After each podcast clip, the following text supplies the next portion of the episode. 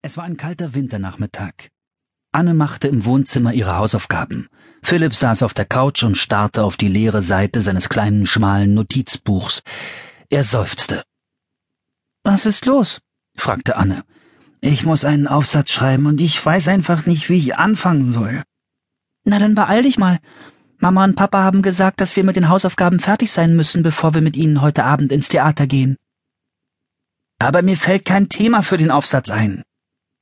Schreib doch über etwas, das dir gefällt. Geh nach draußen, notiere, was du siehst, und dann machst du daraus eine Geschichte. Das ist gar keine schlechte Idee. Danke. Philipp sprang auf und schnappte sich seine Jacke von der Garderobe. Mit seinem Stift und dem Notizbuch in der Hand rannte er nach draußen. Es war früher März und die Sonne schien, aber trotzdem war es noch kalt und windig. Philipp sah nach oben. Baumspitzen wiegten sich im Wind. Er wollte dies gerade aufschreiben, als er plötzlich erstarrte. Auf der Seite seines Notizbuchs erschienen auf einmal zwei Buchstaben T K. Wahnsinn, flüsterte er.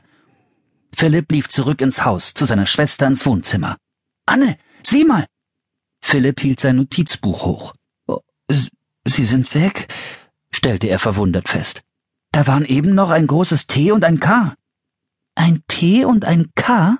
hakte Anne nach. Ja, für Teddy und Katrein. Die Buchstaben sind einfach so auf der Seite erschienen, als ich im Hof war. Sie waren da, ganz sicher. Ich glaub dir ja. Anne sprang auf. Mama? Papa? Wir machen eine kleine Pause von den Hausaufgaben. Okay, aber nicht zu lang. Wir müssen um sieben zum Theater, rief ihr Vater aus der Küche zurück. Anne und Philipp liefen nach draußen. Sie rannten über den schmelzenden Schnee im Hof hinüber zu dem Bürgersteig, der in der Sonne glitzerte. Nachdem sie die Straße überquert hatten, gingen sie in den Wald von Pepper Hill. Sie eilten zwischen den windgeschüttelten Bäumen hindurch, bis sie zur größten Eiche im Wald gelangten. Weit oben in den Ästen befand sich das magische Baumhaus. Teddy und Katrein, ihre Freunde aus Camelot, schauten aus einem der Fenster. Toller Trick mit den Buchstaben, rief Philipp hinauf.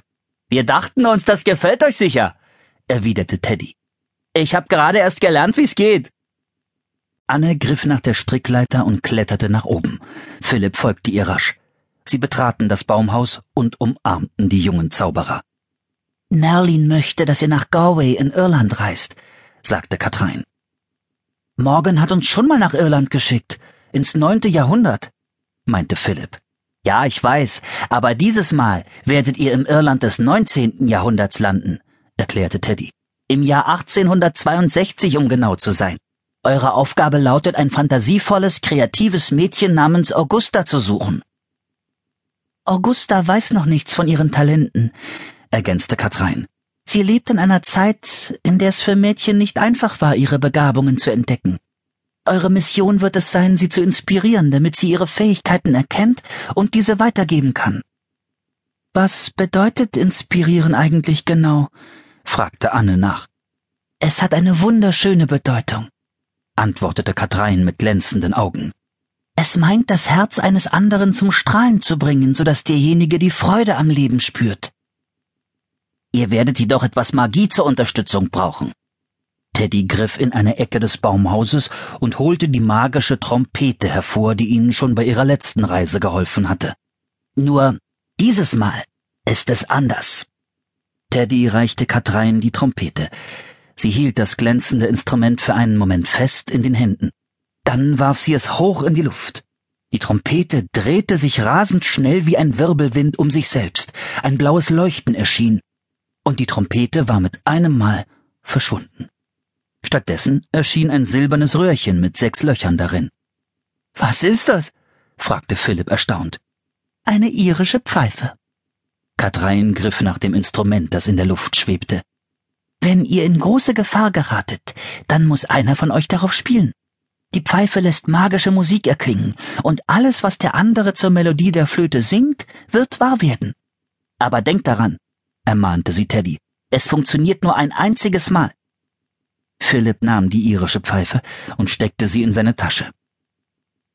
Hat uns morgen wieder ein Buch geschickt, in dem wir noch mehr Informationen finden?